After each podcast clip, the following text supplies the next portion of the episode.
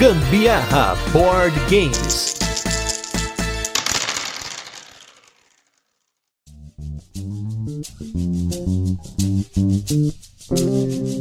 Pirataria é um negócio que a gente convive desde criança. Até uma reflexão antes da gente falar aqui sobre o cast, acabei pegando um exemplo de uma pirataria que era incentivada na escola e eu jamais imaginei que era pirataria. Hoje nós vamos falar então sobre esse tema aqui no nosso turno de comentários. Eu sou Gustavo Lopes e para trazer aqui conteúdo para vocês, muito conhecimento, informação, eu estou aqui do meu lado esquerdo com ele que vocês já devem conhecer de alguns conteúdos que ele já falou inclusive sobre isso na Ludopedia e no turno extra, eu vou falar um pouquinho daqui a pouco sobre esse conteúdo. Ele que é advogado, é especialista em direitos autorais e tem toda a propriedade para falar desse tema hoje. Alexandre Pernambuco, também nosso apoiador Xandão. Tudo bem, Xandão? Saudações, Gustavo, tudo bem? Um grande prazer estar aqui participando desse podcast aqui, que eu considero um dos melhores do Brasil, quiçá do mundo, no nosso tão querido hobby, Olha aí. né? E hobby entre aspas, de uma polêmica aqui de que o Gustavo também acompanha comigo.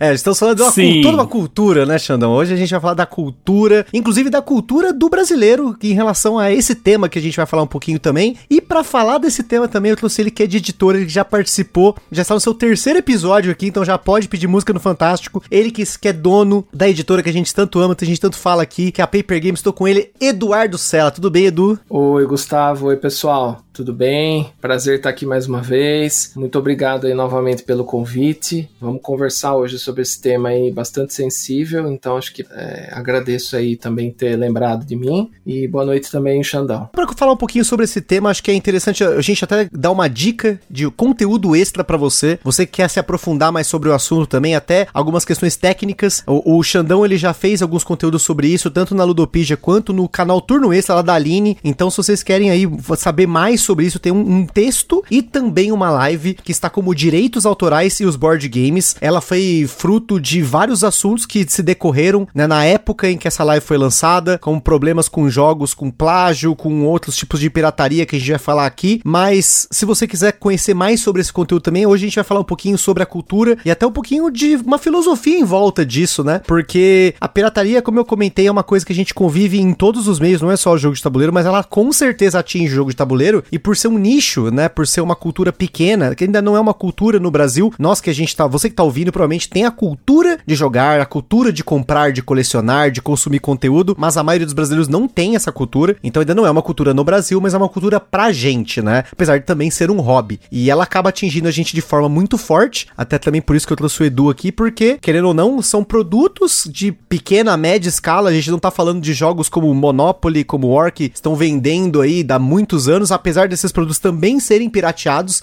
Quem nunca viu aí uma cópia falseta de Monopoly, né, de, de banco imobiliário aí numa lojinha de 99, é, eu já vi muitas vezes, né? Então eu tô comentando por experiência própria, né? Mas acho que seria interessante até pra gente definir aqui é, o que que se enquadra como pirataria, assim, em, eu queria que o, o Xandão ele desse um, um, pequeno, uma pequena explanação pra gente, o que se denomina como pirataria, né? Porque a gente acha que sabe o que é pirataria, né? O que que é um produto pirata, mas nem sempre a gente sabe que tem coisas que a gente acha que não é pirataria e na verdade é. A primeira questão que a gente tem que ter conhecimento é a respeito de a noção de propriedade, principalmente a propriedade imaterial. É muito simples a gente ter uma noção desde que nós nascemos de propriedade material, ou seja, que é essa coisa que eu posso tocar, é minha, e ninguém, uhum. e eu posso opor esse meu direito a essa coisa contra todos. Com a propriedade imaterial, a gente tem esse bem que não, te, não é corpóreo, é uma ideia, é um projeto, é uma arte, né, é alguma coisa cultural, é científico. Então a ideia que se passa é que, como é etéreo, a gente não tem como tocar, então pode ser propriedade de todos, o que não é verdade, tá? Então o direito, e principalmente a nossa Constituição Federal, ela garante aos autores o direito às obras que eles criaram, o direito de produzir, de reproduzir, de licenciar, de exigir de quem o detenha de forma ilícita que cesse essa, essa detenção, tá? Então a A ideia exatamente é a possibilidade que nós temos de assenhorear de uma ideia, tá? Não acho que não, não sei se eu fiz muito entender, mas o importante é o seguinte também, a propriedade intelectual, que aqui a gente vai falar quando fala em jogos, ela é tão protegida que ela passa a ser não somente uma questão de propriedade, mas também uma questão de direito de personalidade do seu autor. Ela se liga a seu autor, inclusive até após a morte dele. A gente ouve muito falar de ah, está em domínio público. Aqui no Brasil, a obra de um autor entra em domínio público depois de 70 anos de sua morte. Recentemente, as obras do Monteiro Lobato entraram uhum. em domínio público. Ou seja, quando ele morreu na década de 50 do século passado. Então é, é, é tão forte, é tão importante esse liame jurídico do autor com a sua obra que, mesmo muitos anos depois de sua morte, ela continua existente, esse direito. É um direito que não cessa com a morte do seu autor.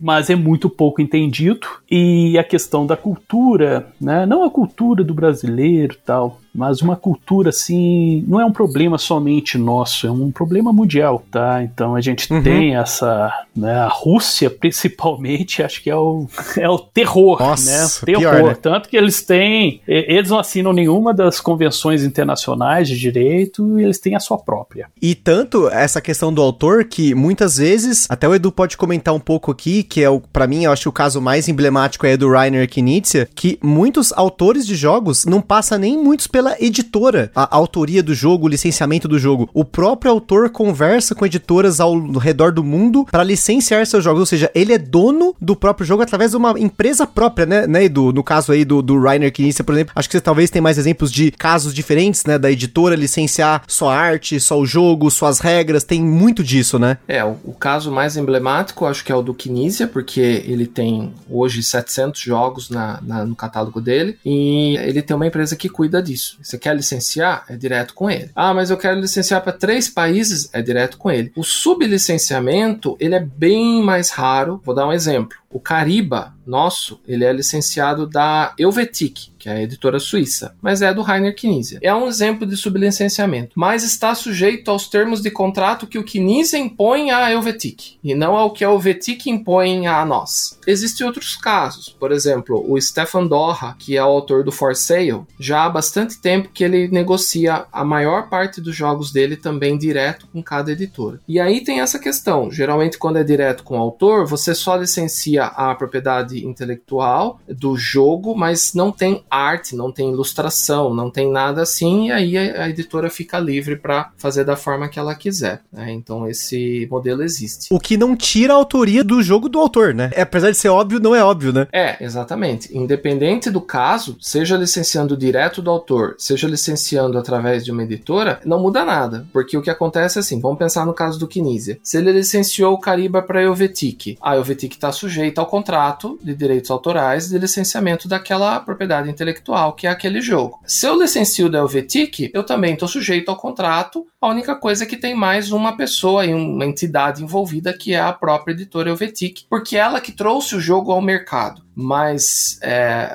não muda a relação do autor continuar sendo dono da obra. O que muda muitas vezes é o quanto ele ganha, isso sim tem uma certa diferença uhum. nos termos que são estabelecidos entre as partes, mas normalmente existe uma diferença quando você licencia direto do autor ou de outra editora, mas nada disso tira uh, do autor o, a propriedade daquela obra, por mais que pareça que é da editora. Isso acontece inclusive com livros, às vezes fala, não, tal livro pertence para a editora tal. Não, não pertence. Né? A editora tal está tendo, naquele momento, né, naquele período na linha do tempo, um licenciamento para que possa imprimir aquele livro. É o mesmo caso nosso. Né? Então você não vende esses direitos. É muito raro. É, eu não lembro assim de cabeça de um caso onde o, o autor cedeu, né, vendeu o direito completamente. Isso requer um contrato bastante específico também. É, sobre isso, isso é impossível perante as convenções internacionais que o Brasil, os Estados Unidos e a Europa são signatários, tá? Porque o que estabelece é que o, o direito do autor sobre sua obra ela é de natureza moral e patrimonial. O moral, ele é irrenunciável, inalienável. Tá? Ele não pode vender a sua própria obra, está ligada à personalidade dele, como eu já disse anteriormente, até depois, muitos anos depois da sua morte. Aqui no Brasil, 70 anos, Estados Unidos, 90 anos, o efeito uhum. Disney. Então, mesmo que ele, sim, eu não quero saber, essa obra sempre vai ser dele, o nome dele, o direito de paternidade ou maternidade sobre a obra é inalienável e irrenunciável, tá? Então ele pode exercer esse direito em cima de qualquer um a qualquer tempo. O direito patrimonial é que é possível ser licenciado, que é exatamente o direito de comercializar aquela obra, de dar forma àquela obra. Então, por isso que ele, no caso Ryan Knizia, ele licencia o sistema de regra, o sistema de jogo que ele bolou e as empresas licenci licenciadas, elas vão dar forma daquilo, elas vão montar o jogo, aquilo, vão fazer um, de um desenvolvimento, vão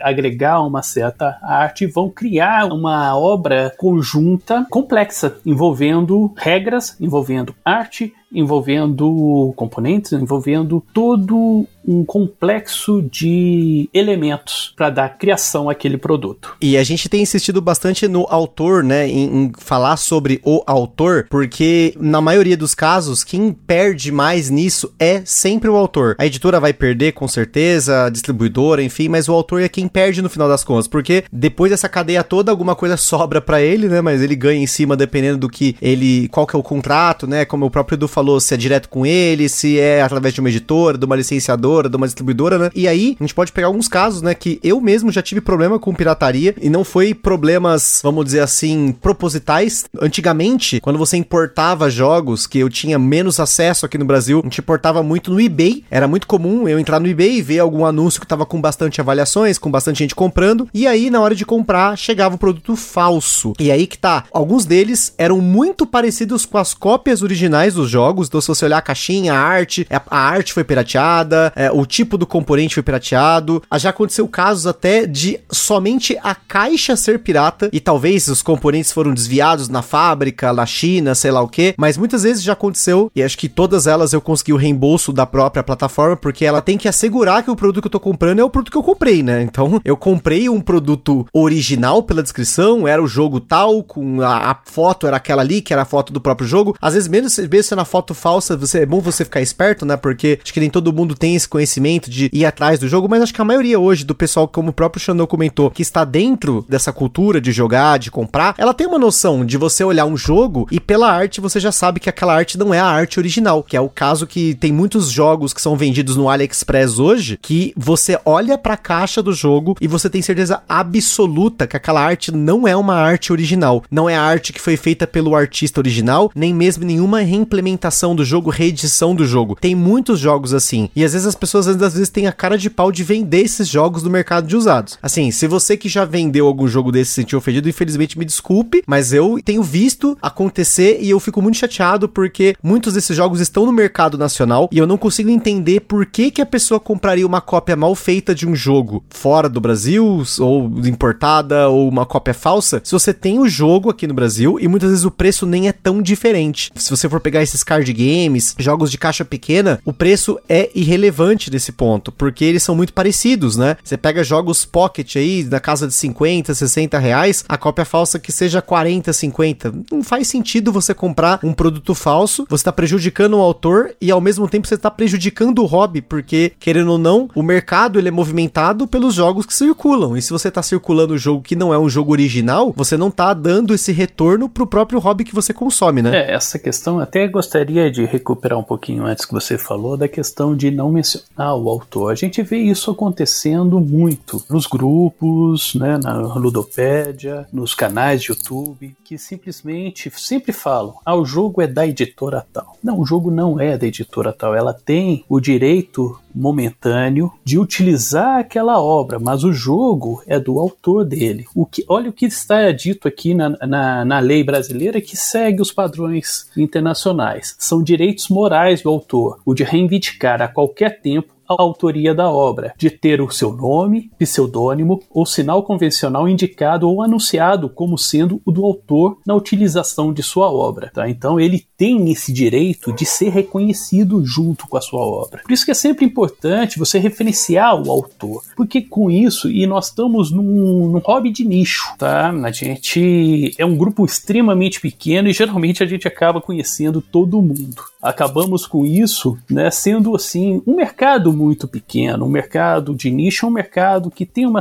uma certa especialização, uma certa exigência acima do normal, mas as vendas são muito poucas. O risco do empresário em trazê-los aqui é muito maior do que um risco do empresário para o mercado de, de massa. Então, a pirataria, ela sim influencia, influencia muito forte nesse mercado. As faixas de, de lucro, de recebimento, de risco são muito pequenos para o empresariado para atuar né, nesse nicho. Então, a partir do momento que a gente tem essa entrada maciça de piratas, vamos perder competitividade no mercado, vamos perder empresários atuando, trazendo jogos. Quem é de que nem eu sou, tenho 10 anos que, que eu tenho os board games games como hobby. Era uma época que praticamente havia por ano lançamento de 30 jogos. Era possível você comprar todos os lançamentos do ano. O mercado cresceu. Agora a gente está no momento em que também está crescendo a pirataria. O robista, ele é um consumidor diferenciado, tá? Ele, ele tem uma exigência, então não justifica aderir a essa pirataria. Muito pelo contrário, é mudar essa cultura e privilegiar os autores. Não é nem as empresas, mas os autores. É reconhecer a importância dos autores para não somente o crescimento do mercado, mas para a própria criação desse mercado. A gente teve essa explosão, ela apareceu a partir do momento que os autores começaram a ser identificados como existentes. Nossa, eu até estranho hoje quando eu compro um jogo, vejo um jogo e não tem o nome do autor na capa. Eu fico, Exatamente. como assim não tem o nome? Quem é o autor desse jogo? Pelo amor de Deus, cadê o nome dele? Tanto que os board games modernos, que hoje a gente chama de modernos, ali no, no, na década, no final da década 90, início e tal, era chamada de designers game, né? Jogos de designer. Sim. Eu queria fazer um, um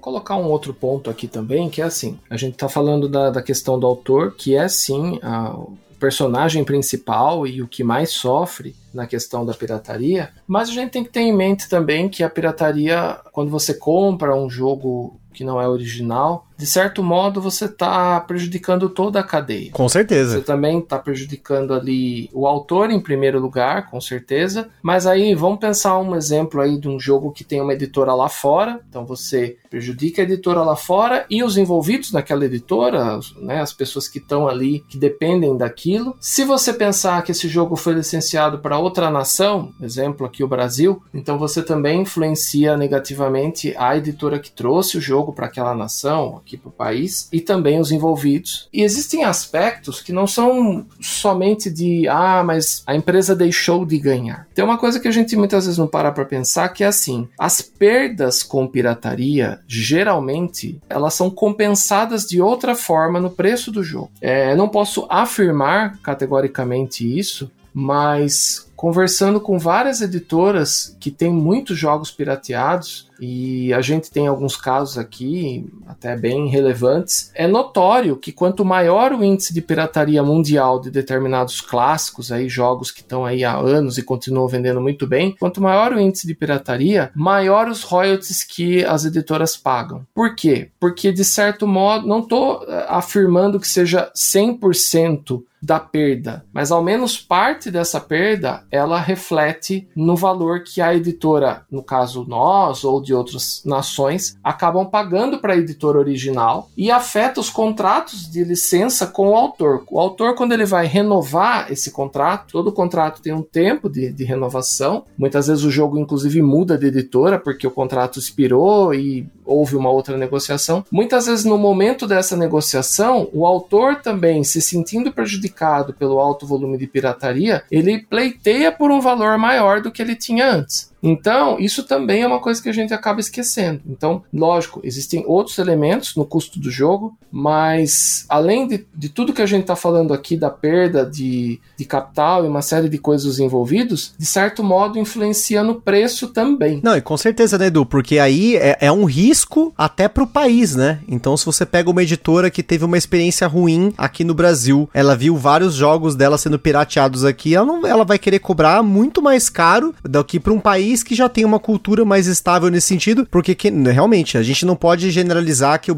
aqui no Brasil tem muita pirataria. Todo lugar tem pirataria e tem pirataria de todos os tipos, né? Mas Sim. com certeza a editora percebendo isso, a editora olhando o mercado dessa forma, até uma editora brasileira, né? Ela pode olhar para o mercado, perceber que ele está sendo invadido, né, por uma, um, um, tipo de pirataria que afeta o, o nicho que ela tá atuando, ela pode deixar de colocar certos jogos no mercado, ela pode deixar de, às vezes, querer estar no mercado, né? Ela pode dizer, beleza, vou mudar meu foco, vou mudar a, minha área de atuação, vou, não vou mais fazer isso, né? Exatamente. Ou ela pode querer licenciar, imaginando um, um autor brasileiro, uma editora brasileira, ela pode querer licenciar somente para determinados países aonde não haja tanto problema com pirataria. É, existe em todo lugar, mas alguns países têm um índice menor. Então, assim, a, o que acontece é que a gente sempre para e pensa assim: ah, mas é, é eu só estou tirando dinheiro do, da, da empresa e não para para pensar nesses outros aspectos também que, que acabam se voltando contra a pessoa, nem que não seja naquele momento, naquele jogo, mas com a questão do mercado como um todo. É, e também o seguinte, né? Não é se tá tirando dinheiro, alguém tá ganhando. Para onde que esse dinheiro está indo? Né? Então, né? não é um dinheiro que tá indo para uma assim, uma fábrica honesta que está fazendo, né, em volume. A gente aqui não está falando da, da mera, é, do mero print and play que é feito. A gente está falando em questão industrial, em processo industrial. Isso está indo para alguma coisa que, que é ilícito, que muitas vezes está ligada a outros ilícitos. Nenhum, ninguém comete um ilícito só, né? Então é, é a própria, é, é ter uma noção global do problema que isso é, não somente para o autor, mas também para toda a cadeia até o consumidor, porque vai aumentar, vai aumentar o risco, aumentando o risco, aumenta o custo para colocar esse produto no mercado, aumentando o custo para esse, esse produto no mercado, vai aumentar o seu preço, o consumidor vai pagar mais para ter acesso a isso, ou então ele vai optar, não, eu não quero, então eu vou para pirataria e acaba com aquele mercado, vira um mercado só de piratas. E aí acontece o que o Sela falou, que é simplesmente muitas das licenciadoras simplesmente deixam de licenciar o produto para determinado mercado. Fala, não, ali é perdido.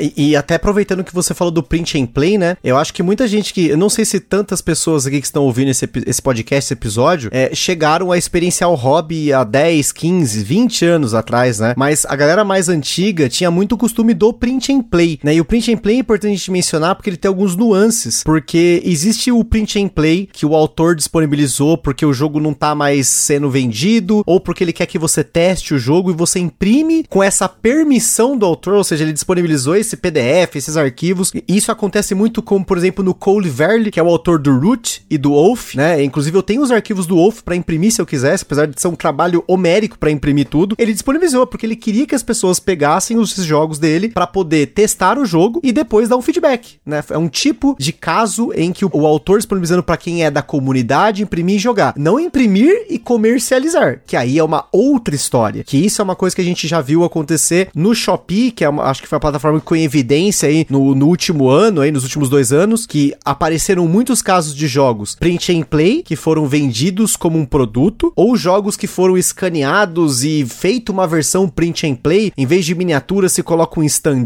né, de, de cartão, né, papel cartão, cartonado, sei lá que material que o pessoal faz. E aí é até uma pergunta pro Xandão com relação a isso, né? Porque assim, a gente tá falando de um caso em que o produto foi, de novo, eu já sei a resposta, mas eu, eu gostaria que você desse aquela resposta né, mais fina fina, né? A gente tá pegando um caso em que a editora ou o autor disponibilizou de forma gratuita e uma loja e a pessoa está vendendo isso como um produto. O quanto isso é pirataria ou se o autor disponibilizou de forma gratuita e está sendo vendido porque a pessoa pode é que é uma, existe uma diferença, né, entre eu chegar numa numa gráfica e encomendar um print and play, por exemplo, sei lá, eu peguei os arquivos do autor, eu vou na gráfica e falo, olha, eu quero que imprimir nesse papel, aqui com essas configurações porque eu estou imprimindo para mim, né? Ou a pessoa tá vendendo vendendo isso de uma forma aberta, numa loja online, coisa do tipo? A questão é assim, primeira coisa é entender, print and play é uma forma de distribuição, tá? Ou seja, você está distribuindo o jogo, você está distribuindo a sua propriedade imaterial sobre o sistema do jogo para que o consumidor, nesse caso o destinatário final, ele possa produzir aquele jogo dentro da sua casa, ou então levar para fazer em gráficas. Então isso aí ele disponibilizou, isso depende da autorização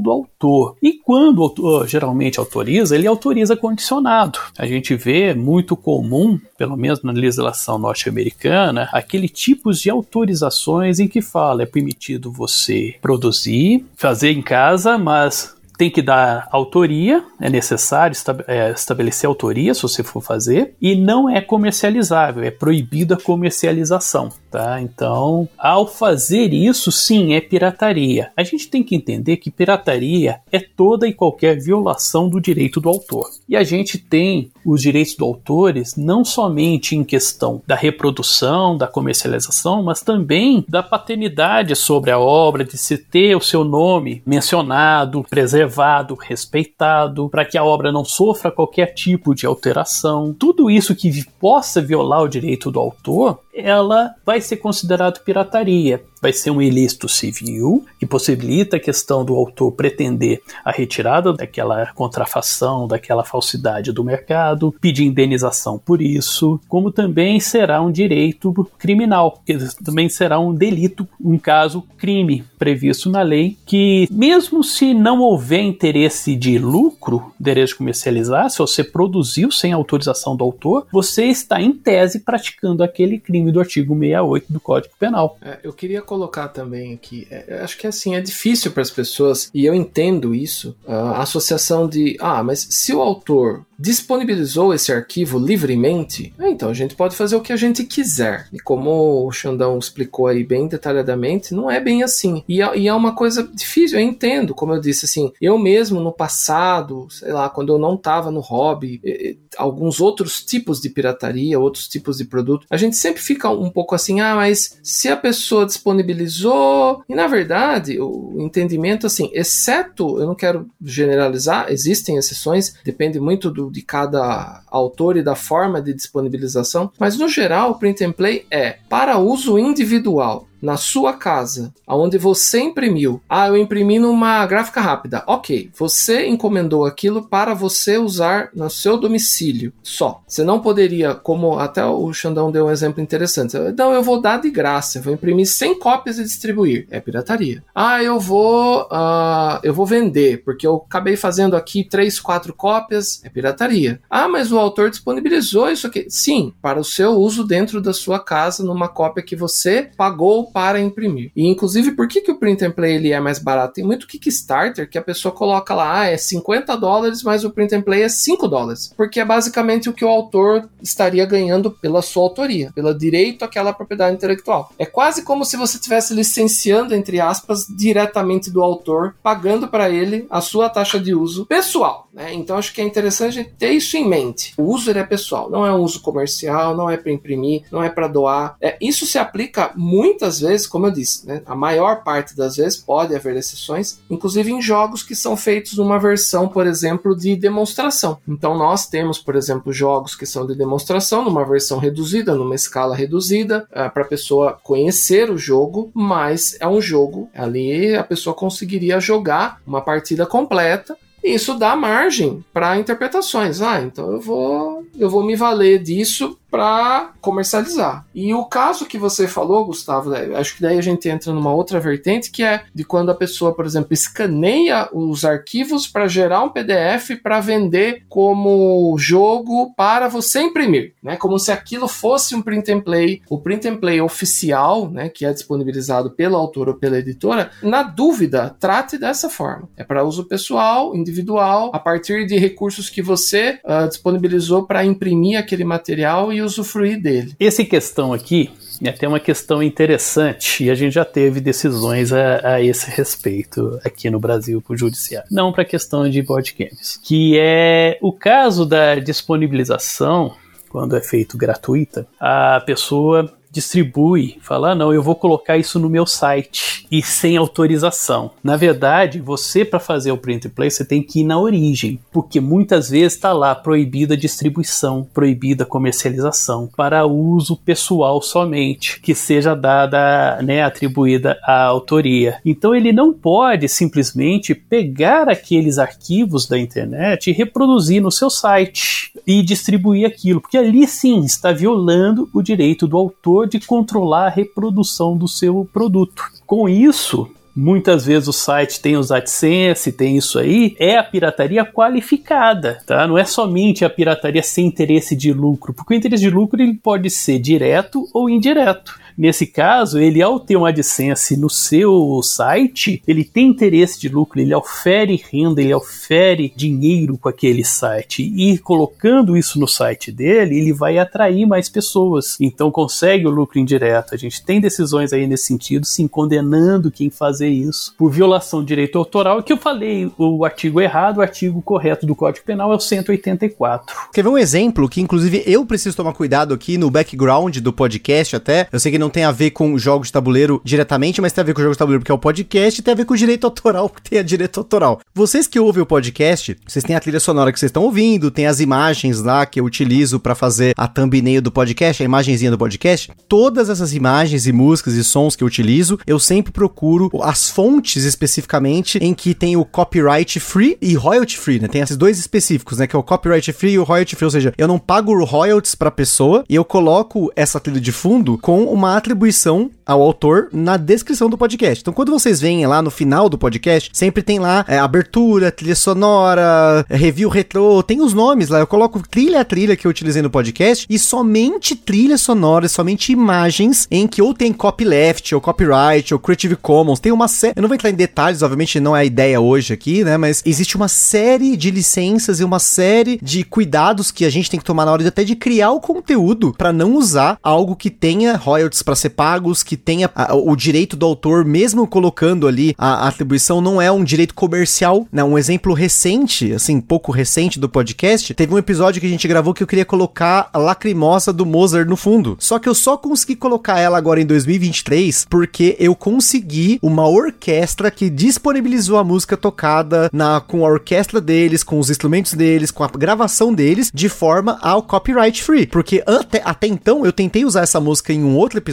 e eu não encontrei nenhuma fonte em que a gravação daquela música, que é de um autor que já tá falecido há séculos, né? E que não tenha sido gravada e comercializada. Porque existe uma diferença. Você não pode chegar e pegar aí o, exemplo você que tá ouvindo que quer fazer conteúdo até. Você não pode chegar no YouTube e baixar uma música ou pegar uma música clássica e achar que vai dar certo e você vai colocar e ela é copyright free, não tem royalty, não tem nada. Porque o direito da gravadora, por exemplo, a M Records tinha o direito da gravação da Lacrimosa do Mozart tava no YouTube que eu procurei e achei. Não posso usar, né? E acho que a mesma coisa entra nos jogos de tabuleiro porque você tem esses disclaimers, essas informações de que é proibido reproduzir, que é proibido distribuir, que é proibido comercializar, geralmente nos créditos, que é uma coisa que ninguém lê. Inclusive, eu duvido que a maioria das pessoas leem esses créditos que eu comentei que tá no final aqui do, da descrição do podcast, mas está lá, porque eu sei que isso é necessário. E assim, tem uma série de debates, né? Ah, mas você pode usar tantos segundos da música. Não, não isso não existe, tá? Eu, depois de pesquisar muito e me consultar com pessoas que conhecem também, assim como o Xandão, direitos autorais, que não funciona dessa forma, a gente não, não existe esse, esse free use que às vezes o pessoal o faz fair assim. Use, né? Fair, fair use. use. isso, desculpa. Fair use, né? Não é exatamente assim, porque, querendo ou não, o podcast tem o financiamento coletivo, então tem um, um fim comercial, né? Então não, não, não posso, tem que ter esse cuidado aqui, né? É, é não, não, só a questão aí, que você colocar o, o Mozart, né? O Mozart faleceu tem uns 500 anos. A Lacrimosa está em domínio público tá? Se você quiser montar uma sinfonia, uma banda, alguma coisa, tocar ela, gravar Exatamente, e comercializar pode, né? a lacrimosa que você executou, você pode e pode colocar essa que você executou no seu no seu podcast, no seu no seu canal de YouTube, você pode, porque ali você tem um direito sobre aquela execução. O grande problema é que as, as orquestras sinfônicas, tu tem o direito da execução dela. Então não é o direito da lacrimosa. Exatamente. É o direito da execução pela orquestra sinfônica de Miami, de, de No caso era de Berlim, né? especificamente Da era de Royal. Berlim. Exatamente. Então, é, é o direito é da orquestra ali. A, a música está em domínio público, mas aquela execução, ela pertence a aquelas pessoas, né, e principalmente ao maestro, ao maestro ali que será o titular da execução dessa sinfonia. Então, se você conseguir uma orquestra que grave para você o Lacrimosa, você pode colocar e te, e te permita isso. E o que eu não posso fazer, por exemplo, é pegar uma música de um jogo de videogame e pedir pra alguém tocar pra mim e colocar no podcast, porque aí ela entra até numa coisa que acontece no mundo dos jogos de tabuleiro, que é até que Sim. ponto a ideia de um jogo é plágio, é pirataria. É, a gente tava até conversando um pouco antes aqui do, do episódio sobre muitos jogos que copiam a ideia de outros na cara dura, né? Você tem o conjunto de regras, até o mesmo o layout do jogo é o mesmo. Então, até que ponto copiar uma ideia de um jogo é plágio ou pirataria, ou pirataria é plágio, ou plágio é pirataria, enfim. Acho que é importante de rapidamente definir isso aqui, porque a gente sabe que existem jogos que pegam mecânicas de vários outros jogos e montam uma ideia nova. E isso é totalmente perfeito, porque querendo ou não, os jogos de tabuleiro modernos são um conjunto de mecânicas que foram sendo desenvolvidas ao longo de muitas décadas, né? Se você for pegar desde lá do Banco Imobiliário original, né? Se você for pegar do War, esses jogos dos anos 20, 10, 50, a gente falou de vários. O Rumicube, por exemplo, é um jogo super antigo, né? Que a gente falou no podcast. O Scrabble, o Rook, né? Que é o jogo da aposta. São jogos super antigos, mas se eu quiser fazer uma vaza baseada no Rook, eu consigo fazer. Mas desde que eu posso até me inspirar na ideia, utilizar uma, a ideia que está no Rook, ah, sei lá, da forma como ele coloca ali o, o trunfo, né? Porém, o conjunto de regras que eu vou ter que criar, ele não pode ser um conjunto de regras exato, certo? Exatamente. Existe um grande mito que é difundido até mesmo por, por pessoas do, do- do direito, mas que não conhecem tanto a questão, o nicho dos board games. A gente tem um grande problema que o nosso nicho é muito pequeno. Como eu já falei antes, a gente conhece. Todo mundo conhece todo mundo aqui. Então existe esse mito de que você pode é, retirar as regras de um jogo, deixar todo o restante e montar um outro jogo utilizando as mesmas regras. Não, isso aí não é possível, tá? Isso aí é violação de direito autor e está sujeito aos rigores da lei, tá? Por que, que eu digo que isso é um mito? Isso vem através de uma leitura equivocada de um artigo da lei de direito autoral que é de 98, ou seja, é anterior aos, aos nossos board games e anterior até da internet, né? A difusão da, da internet. A nossa internet começou em 95, mas em 98 saiu de, a lei dos direitos autorais em que lá estabelece, se não me engano, no seu artigo 8 que as regras, né, as regras para fazer um jogo não estão sujeitos a serem protegidas como propriedade intelectual. Numa leitura gramatical somente, a gente pode levar a entender que então as regras você pode retirar, você pode desmembrar um jogo e montar um outro jogo utilizando, se aproveitando dessas mesmas regras, tá? Só mudando a arte, mudando os nomes, né? Mudando a marca, mudando o nome do jogo. E, e essa é uma leitura equivocada. Como eu já disse antes, a proteção do direito do autor, de reprodução, de produção, tudo, ela tem natureza constitucional prevista no nossa Constituição Federal, no seu artigo 5 É uma cláusula pétrea, ela não pode ser alterada por lei. E essa garantia constitucional, ela simplesmente estabelece como que nós temos que interpretar as leis, determinando seu sentido e seus limites, tá? Uma leitura somente gramatical é uma das interpretações mais pobres que a gente faz do direito, porque um artigo de lei, um inciso, uma linha, ela está dentro de um contexto, está dentro de uma lei maior, ela está dentro de uma lógica dentro dessa lei, essa lei ela faz parte de um sistema de proteção que faz parte de um ordenamento jurídico. A Constituição é a nossa lei máxima, é aquela que vai estabelecer exatamente todo o direcionamento de toda e qualquer interpretação. Então, ao ler isso, você pode pensar. Então, não é protegida as regras, eu posso copiar, mas na verdade não. A gente tem a lei que visa exatamente dentro é a proteção do direito autoral. Exceções, elas devem ser interpretadas de forma excepcionais. Elas têm que ser interpretadas de formas restritivas. Como é que eu interpreto isso? Como é que é a regra? Da mesma forma que a gente pode pensar que um pintor não tem direito sobre as cores, um compositor não tem direito sobre as notas musicais, um escritor não tem direito sobre as palavras, a gente tem que interpretar os jogos com essa mesma lógica. A regra tem que ser aqui interpretada como uma, forma dissociada de um todo, de um sistema. Um jogo, como Jasper Ju ele define, é um sistema baseado em regras. É a regra que vai dar a identidade e estabelecer a sua singularidade dentro do, do universo em que ele existe. Então, pensamos a seguinte: imagina se o Donald Vagarino ele tivesse o direito sobre o deck building. Só existiria né? o jogo dele hoje com essa mecânica, com essa regra. A questão de mecânica. A lei não fala em mecânicas, tá? Mecânica é um conceito que nós temos dentro da, do nosso conhecimento de design de jogos, que são as interações necessárias para realizar o jogo. Essa é uma definição até de um que já teve aqui no, no podcast, que é o Vince Vader. O Vince Vader, no livro dele, O Lutificador, que é um livro que está disponível gratuitamente no site dele, tá? Você Fica a dica. O Lutificador, você consegue. Fica a dica, é um livro fácil de ler, um livro muito gostoso de ler. E ele realmente, ele traz, assim, um esclarecimento sobre muitas questões do nosso hobby. Inclusive o que é mecânica, que é o maior fetiche do nosso hobby, é exatamente o que, que é mecânica. Cada um tem uma sua definição, cada um tem uma paixão, assim, com a questão de mecânica, né? O cara compra o jogo por causa da mecânica, nem sabe se o jogo é bom, porque o jogo pode ter aquela mecânica, pode não ter, e o jogo ser ruim, né? Na elaboração daquele sistema, né? De regra. Então o jogo ele é complexo, é uma arte complexa, ele é indissociável, você não pode retirar Tá? Você não pode desmembrar o jogo, você está violando o direito do autor, você está violando o direito da, de quem tem os direitos de produzir aquele jogo, e você, com isso, você pode estar sujeito sim a responder legalmente por causa desta violação. O ponto aí que, que quer chegar exatamente é desmistificar de que um jogo é possível ser desmembrado. O direito autoral ele vai proteger aquele jogo de forma concreta, de forma única única o jogo inteiro.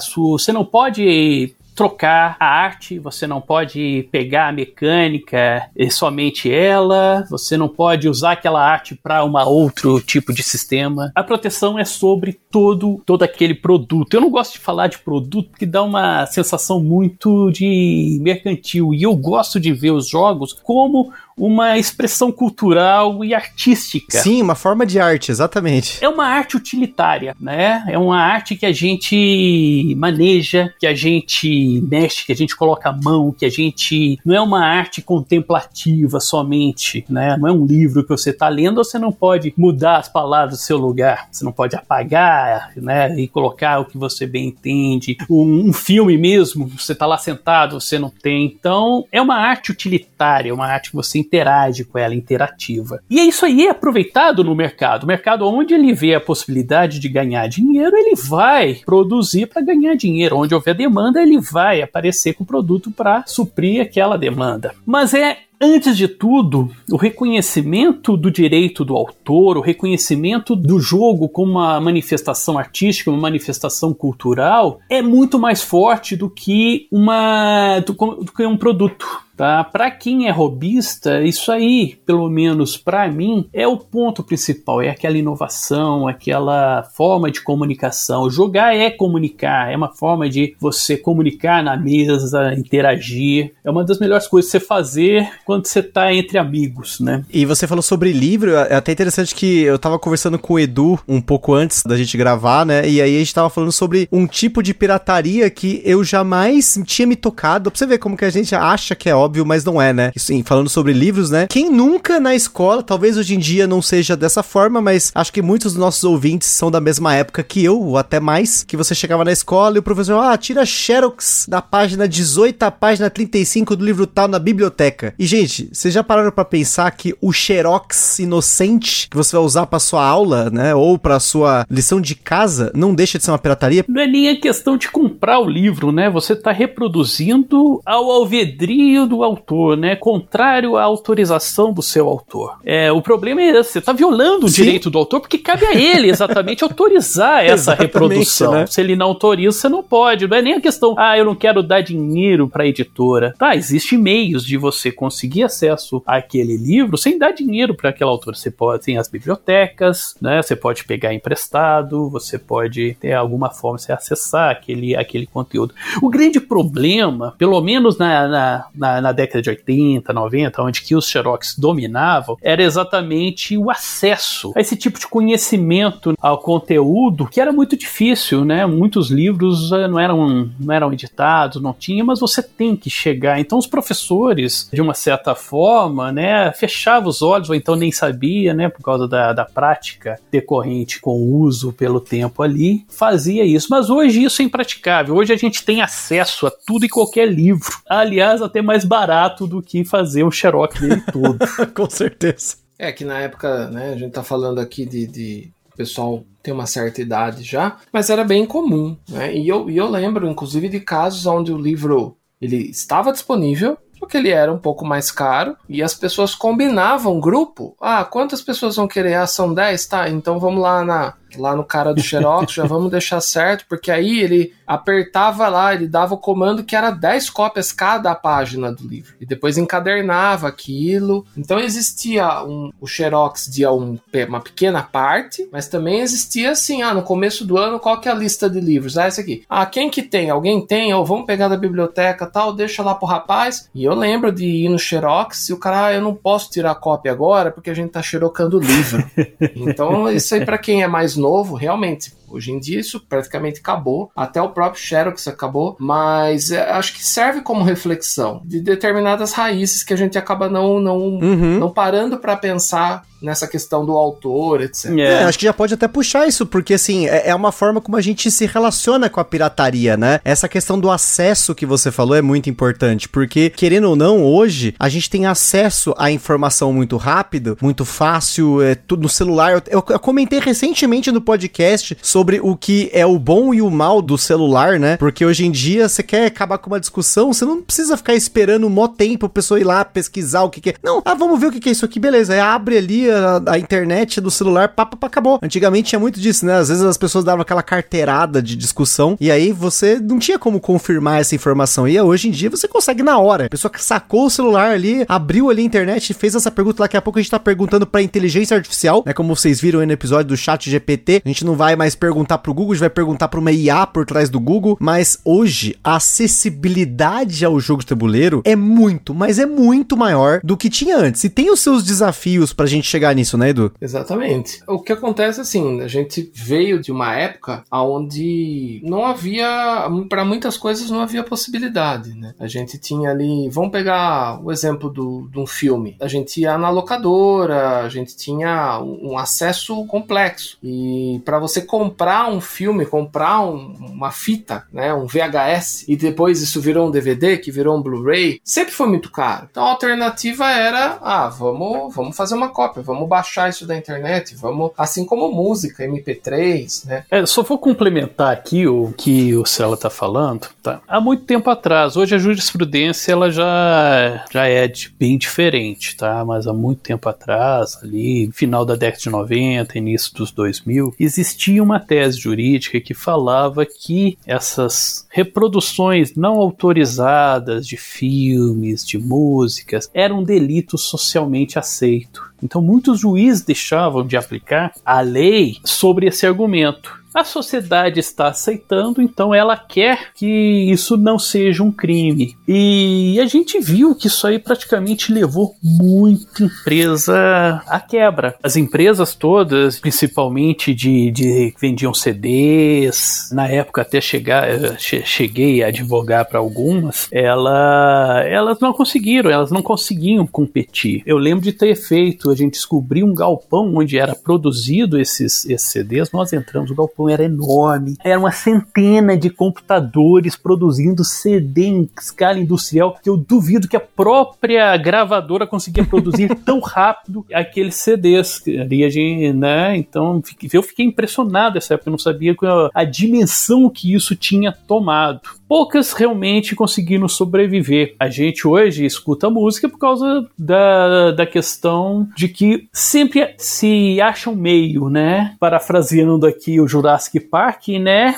A vida encontra um meio. E é a questão do iPod, as músicas distribuídas digitais, né? O acesso à música, isso aí acabou conseguindo salvar a música desse câncer que é a pirataria. É, o mercado teve que, que se reinventar, né? Ele teve que deixar deixar Exatamente. fácil para as pessoas, por exemplo, hoje o streaming, né? Acho que para muitos aí é o principal meio de consumo de mídias. Eu sou um desses casos que eu tive o iPod, inclusive liguei esse ano meu iPod Classic de 80 GB de música, ele tá funcionando aqui. Mas você acha que eu vou parar para ouvir no meu iPod? Não. Eu vou no Spotify, eu vou no Deezer, vou no Amazon Music. Inclusive você está ouvindo esse podcast provavelmente em uma plataforma de streaming. Muita gente ouve o podcast baixado, né? Tem até algumas plataformas que elas baixam, né, no, no seu no seu aparelho aí, né? Você consome o nosso feed, mas acho que mais de 60% dos nossos ouvintes consomem através de uma plataforma de streaming, né? Foi uma forma que o mercado se reinventou para conseguir sobreviver, seja para você assistir um filme, para ouvir uma música, para você assistir vídeos no geral, né? Eu mesmo consumo só isso hoje. Eu não vejo TV aberta.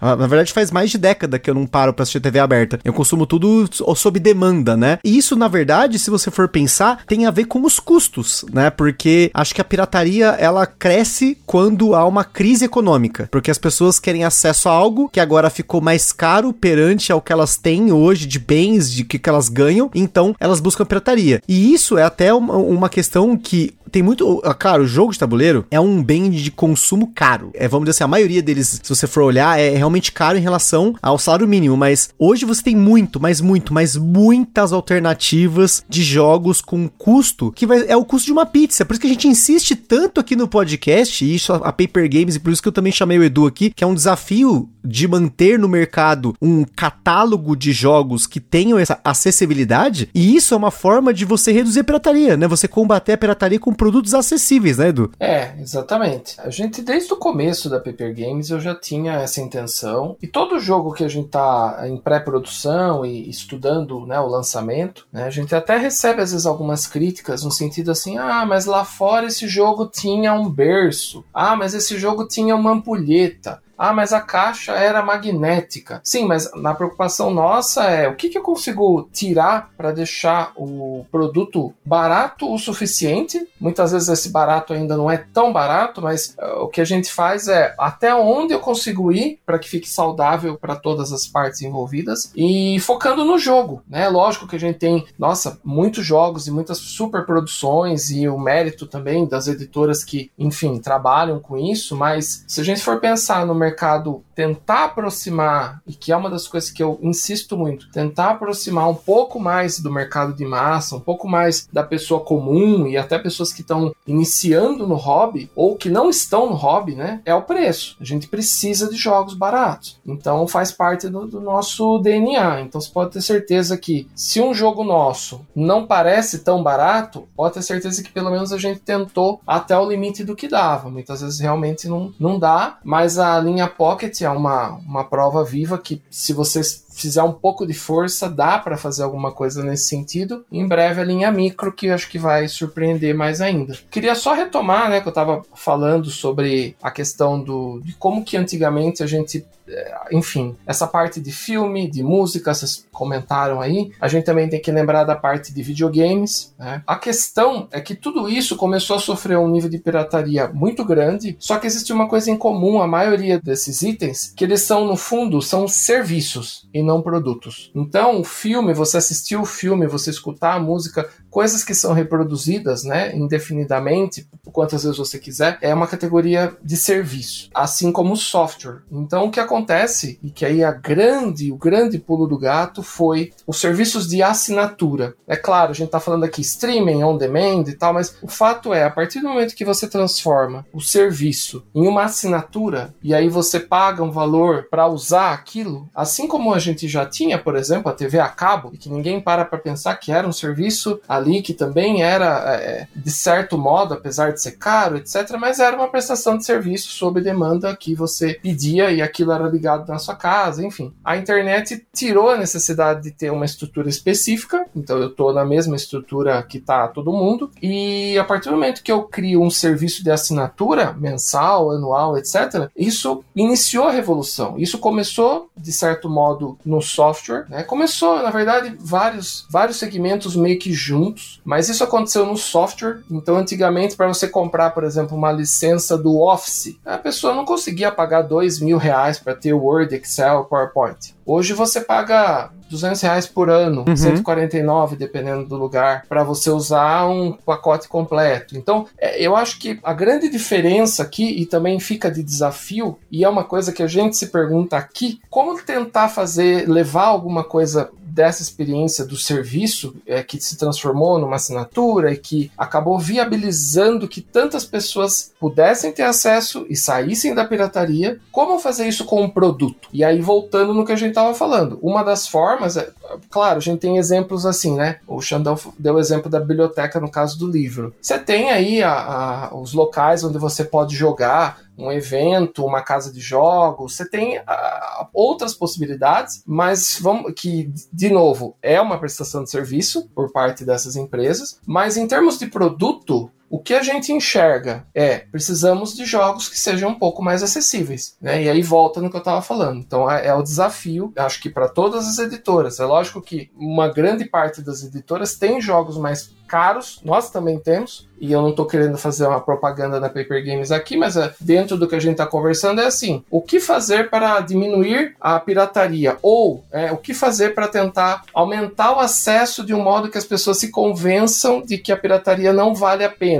Passa por isso, não é só isso. Acho que passa por ideias como essa. E, eu, e aí tem toda uma questão cultural também que precisa ser trabalhada num processo lento, mas que eu acho que esses serviços de assinatura já começam começam a surtir um efeito e criar uma consciência um pouco melhor seja pela facilidade, então ninguém mais quer ficar baixando MP3 lá num serviço de torrent, mas também pela questão da consciência. É, eu quero complementar, eu não acho nem questão de que isso seja uma questão cultural, tá? A gente não é uma nação de bandidos. Tá? Muito pelo contrário. A quase unanimidade da nossa população, da população qualquer outro país do mundo, são de pessoas que, que são honestas, que acordam de manhã, trabalham, ganha o seu dinheiro para sua sobrevivência, quer ter acesso a, ao lazer, quer ter acesso. Então, é uma questão de compreensão, né, de entender, de compreender a questão do, do direito, dos direitos ali que estão envolvidos. Se você der a essa pessoa a acessibilidade por um valor que ela julgar justo, ela vai deixar de pegar uma coisa que poderia estar de graça para ela, mas ilícita, mas pagar esse preço para ter o acesso. A gente viu isso acontecer com a música, a gente viu isso acontecer com os filmes. O streaming veio demonstrar, com o streaming reduziu drasticamente a pirataria. Não acessou, porque ainda existe uma parcela pequena de pessoas que delinquem. Isso aí sempre existiu no mundo e sempre existirá. Mas a grande maioria, e é uma questão que eu acredito, são de pessoas que não querem ter, ter um acesso enviesado, ilícito àquele bem tá? Não quer lesar a outra pessoa. Então a questão dos jogos. O Gusta falou que os jogos são caros, tá? Depende de qual jogo você está olhando. Sim, exato, depende, exatamente. Porque você vai ter jogos que vão desde 30, 40 reais, tá? Os jogos da Pepper Games, aqui eu tô fazendo menção porque o Cela tá aqui, mas também tem jogos de outras editoras nessa faixa de preço. Vai ter jogos a 100 reais, vai ter jogos a 200. Se você pegar todo o universo de jogos, você vai ver que a grande maioria desses jogos está numa faixa mais acessível, tá? Você consegue ter acesso a esses jogos até 200 reais, eu acredito que é um valor que você consegue ter, assim, um universo muito grande de jogos. O problema é que você tem um viés, que você olha ali pro Gloomhaven, você olha pro Eclipse, que são jogos que custam 1.200. É aquela questão, eu tenho, é, eu posso ter um Uno, mas eu tô olhando um Bugatti e falar, não, os carros todos são nesse preço por causa que o Bugatti custa 30 milhões de dólares. Não, eu tenho assim, em várias faixas de preços, jogos que eu posso ter acesso. Ah, eu quero jogar o Gloomhaven. O Gloomhaven é o melhor jogo do mundo, é o top 1 do BGG, etc. É possível jogar? É. Você pode reunir com amigos e fazer uma, uma prestação pagando o você vai jogar ele por 90 missões. Você pode alugá-lo, você pode. Tem serviço para tudo aí. Você tem, consegue você ter acesso. Então você não precisaria ali fazer uma produção caseira, uma produção ilegal, então ter, comprar uma coisa feita sem autorização do autor, plagiada ou pirateada, para ter acesso. Então é uma questão mais de educação do que de cultura, tá? Uhum. É educar, é demonstrar, é mostrar, ó, é possível ter acesso a esses jogos? É. Ah, mas eu quero ter uma, uma estante com mil jogos. Cara, pisa no chão, entra na sua realidade. A gente não está num país... Você utilizou o padrão salário mínimo. Ah, um jogo custar um salário mínimo. É um absurdo. Eu digo que o absurdo é um salário mínimo custar o preço de um jogo. né? Inverte isso. O absurdo é que a gente tem um país em que a gente tem o salário mínimo que custa um jogo. Isso sim é um absurdo. Então a questão é exatamente essa: é educar. É educar, é compreender, é respeitar, é reconhecer a questão artística, a questão cultural, a questão intelectual por, por, volta do jogo. O jogo é muito mais do que um produto, tá? O jogo é uma forma de entretenimento, é uma excelente forma de entretenimento, é uma forma de você de comunicação, é uma forma de você levar conhecimento. O lacrimosa mesmo que o Gusta falou agora. Quantas pessoas é, vão ter acesso agora é, jogando podem. Mozart é um compositor ali é, do início do, do renascentismo, né, do período renascentista. Deixa eu escutar essa, essa lacrimosa aqui. Deixa eu jogar aqui no, no YouTube. Eu quero ver uma orquestra sinfônica tocando essa lacrimosa. Eu quero jogar esse jogo com esta lacrimosa de fundo. Eu deixo eu colocar aqui no meu celular, no meu aqui a questão. Ou seja, você está tendo acesso à cultura. Eu gosto muito do Nietzsche, né, que muita gente fala que o Nietzsche é um dos caras mais pessimistas, né, que, que já existiu, mas ele, ele tem uma frase que, que para mim é muito, muito forte. A gente precisa de, de alimento para o corpo, mas a gente precisa de arte para a alma. A arte é o alimento da nossa alma. E a gente não vive sem arte. O que nos distingue dos animais é exatamente a nossa capacidade de fazer arte. Caramba, acho que depois dessa eu estou assim, sem palavras, gente. Porque... Não fica não, fica não. Você tem que tocar esse podcast aí. Se deixar, meu amigo, minha cabeça vai longe. Mas acho que a ideia justamente desse episódio, gente, é, é, é isso. É a gente entender que a pirataria e dentro de qualquer cultura, de qualquer nicho, de qualquer mercado, é mais uma questão de conscientização das pessoas, porque muitas vezes isso tá no nosso meio, a gente pode aprender de alguma forma, e, como a gente até falou da questão do Xerox, como algo natural, mas a gente às vezes não para, como eu mesmo mesmo fiz, né, antes do episódio, para pensar sobre isso, né, sobre para refletir o quão hoje a gente consome as coisas e até o que o Edu falou sobre como você tentar trazer essa cultura do streaming para um produto é complicada, mas ao mesmo tempo você tem formas de você acessar. A gente pensa muito no, na posse do jogo, né? Falando de jogo de tabuleiro, na posse do jogo. Mas aqui no Gambiarra vocês sabem que a gente fala muito sobre isso, sobre você ir atrás dos jogos para jogar com alguém, para você ter a pessoas do seu grupo, as pessoas estão ao, ao seu redor com jogos repetidos, às vezes pode não fazer sentido se vocês vão jogar juntos, ou se você puder experimentar um jogo antes de consumi-lo, né? Você em procurar uma loja, uma luderia um online que seja. Hoje a gente tem a, uma forma muito democrática de você jogar os jogos de forma online, apesar de não ser a mesma experiência, não é a mesma coisa estar na mesa ali com seus amigos, com a música de fundo aí que o Xandão comentou, tocando lacrimosa no fundo, você mexendo no tabuleiro, colocando cartas, jogando a carta na mesa, mas é uma, ainda assim é uma forma de você conseguir acessar um conteúdo muito grande de jogos para você testar o seu gosto, para você interagir com as pessoas, né? E essa questão do, do preço também é complicado da gente falar, né? A gente sempre aqui comenta sobre o consumo consciente, da mesma forma que a gente tá tentando fazer esse episódio como uma forma de conscientização, né, da ideia do pirataria, porque a gente viu casos recentes, né, do pessoal que às vezes caiu, né, caiu mesmo, né, de você comprar um jogo numa plataforma dessas de marketplace com as imagens do jogo original, a descrição era a descrição do BGG, da Ludopedia, que seja, e aí na hora que chega na sua casa, chega uma caixa de sapato cheia de tranqueira dentro. Acontece, gente, as pessoas às vezes não estão antenadas nos meios de comunicação, nos meios de compra. Você não sabe o que pode vir. A gente até, eu acho que inclusive foi o Xandão que compartilhou, ou um, um apoiador nosso compartilhou lá no grupo do Gambiarra, um caso da pessoa que comprou o Massive Darkness e chegou um dos tijolos dentro, o PlayStation que chegou tijolo também, já teve caso, já vi na internet também, que não é, não é jogo de tabuleiro, não, PlayStation e tal, mas é, é uma questão que você está sujeito quando está comprando numa plataforma online, né? Isso, é, claro, aí cabe a você entrar em contato com a plataforma e insistir, né, para que você consiga o reembolso, devolução, que seja, né? Mas acho que a importância desse episódio, a gente não quer julgar ninguém, eu tenho certeza que todo mundo que tá ouvindo, a maioria que tá ouvindo aí, ou de forma consciente ou inconsciente, já cometeu uma pirataria, né? Já consumiu um conteúdo pirata, né? Talvez não tenha pirateado, mas consumido sim, né? Baixado a música, baixado um jogo, sei lá, comprado alguma coisa falsa na feirinha do rolo, e que seja, né? Vocês comentaram né, de jogo, né? De videogame, né? Quem nunca, né? Tinha, por exemplo, acesso a jogos de fita, né? Fita, né? Tipo Super Nintendo. Aqui no Brasil, que nem hoje em dia, que é tão fácil, né? Você ter acesso a isso, você não tinha, né? Uma, um vídeo, você queria jogar um Donkey Kong, não tinha uma, um original. Às vezes o original custava uma fortuna. Aí você ia na feirinha lá, da feirinha que São Bernardo, tem umas feirinhas aqui. Você ia lá e comprava 25 reais uma fita, que já, e, e, isso era caro, tá? 25 reais era, é, ainda era caro, porque o original custava 200 pau. 200 pau era muito caro, era tipo quase o preço do videogame, que era o que eu tinha. Eu tinha, sei lá, quatro fitas original. Eu, eu tive Super Nintendo, tive quatro fitas, porque foram as que eu consegui comprar. Ainda comprei usado, né? Que eu ia na locadora comprar. E da mesma forma, você pode comprar o um jogo usado também, né? A gente não vai reclamar, não, aqui não. acontece, né?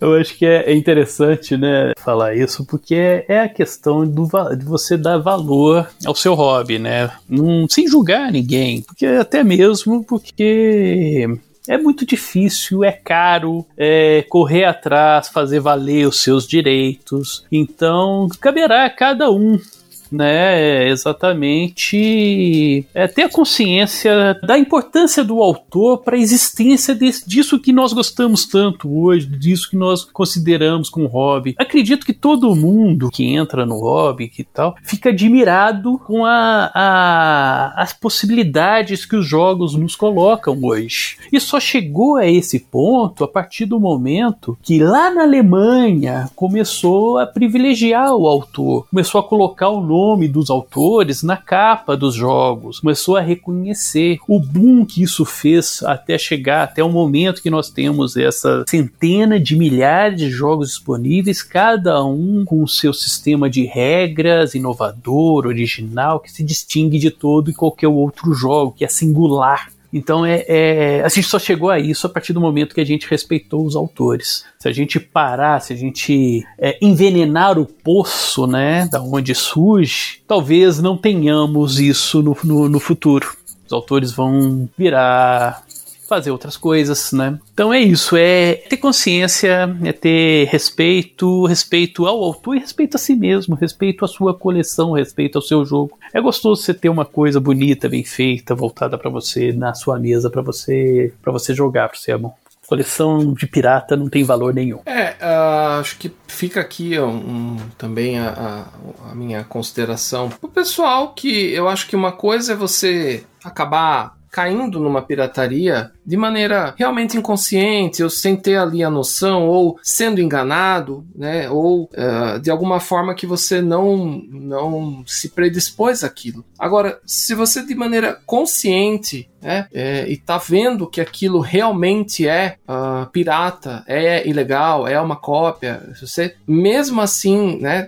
que tiver a intenção de comprar, pare um minuto, pense um pouco, avalie parte do que a gente falou aqui, o como isso afeta todos os envolvidos e, e especialmente o autor e compare os preços, porque como o Gustavo disse, muitas vezes a diferença não compensa. Né? Se você achar que compensa, ainda assim lembre-se dos riscos envolvidos. O que eu, a gente está falando é essa coisa de quando você tem a oportunidade de fazer o correto. Eu não tenho como comprar esse jogo agora, busque outras formas. O Gustavo também falou isso, o Alexandre. Nós, existem outras formas. É, pelo menos você jogar o jogo, não de possuí-lo. Mas se você deseja possuir, procure fazer a coisa correta. E assim, o Eduardo, dono da Paper Games, tem uma visão, mas o Eduardo Pessoa também. Eu sempre comprei jogos, sempre consumi produtos. Eu venho também de uma área de tecnologia, de, de software, onde isso sempre foi um problema. Acho que falta a gente caminhar um pouco mais nessa área de produto, como eu disse. Acho que vai chegar um tempo onde a gente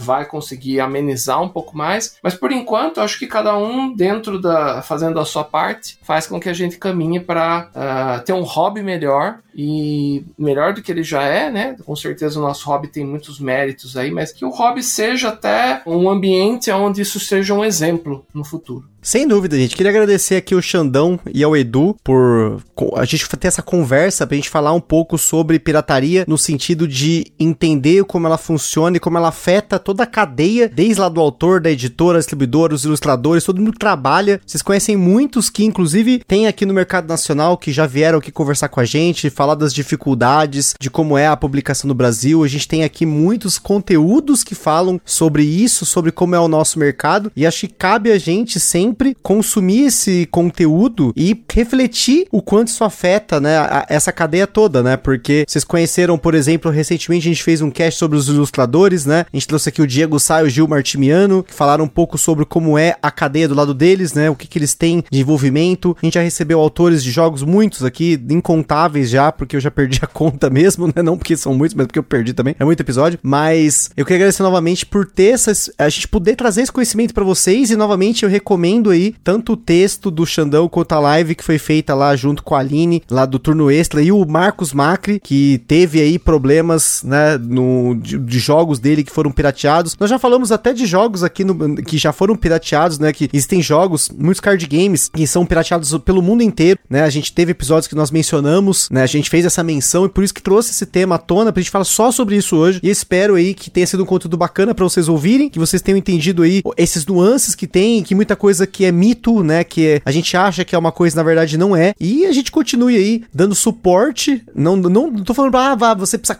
comprar tudo. Não, a gente tá falando sobre o consumo consciente dentro do hobby para que ele se mantenha, ele seja sustentável, para que a gente continue aí cada vez mais com mais lançamentos, que por mais que você não vá comprar tudo, eu espero que não, se você compra aquilo que que vai realmente fazer sentido para você. A menos que você colecione, não você fiscal de coleção. Se você quer colecionar, colecione. Quer comprar, compre. Quer jogar, jogue. E acho que isso que é mais importante. A gente tá experienciando os jogos de tabuleiro da forma como a gente gostaria e sendo feliz com isso, né? Então, mais uma vez aí, valeu Xandão, valeu Edu. Valeu, pessoal. Grande abraço aí. Obrigado mais uma vez pelo convite. Oh, eu tô muito, assim, muito feliz de ter participado. Muito obrigado pelo convite. O Cela também é um cara sensacional, amigo antigo aqui do hobby. Gente, muito obrigado mesmo mesmo. E para ser justo, tem também um vídeo que eu fiz também com no canal Inteligências Lúdicas com o Rodrigo Manique. Ele é mais recente do que do, com a Aline, que eu também tratei deste assunto. Fica a dica aí, mais conteúdo você quer consumir conteúdo, quer saber mais, quer entender mais sobre pirataria, sobre direitos autorais, sobre o que a gente não falou aqui, tá? Porque a gente tá, colocou aqui por uma outra ótica, mas você vai ver por outras óticas ou até por outras formas de apresentar aí, procure esses conteúdos. É isso aí, pessoal. Espero que vocês tenham curtido esse tema que foi votado lá pelos nossos apoiadores do Catarse. Então, se você não apoia, não deixe de apoiar para você também poder escolher esses debates que a gente coloca aqui com convidados muito importantes e conteúdos que vão agregar aí pro seu dia a dia com jogos de tabuleiro. Então, tamo junto, aquele forte abraço e até a próxima. Está perdido com tantos episódios? Consulte na descrição o nosso índice completo de episódios e playlists.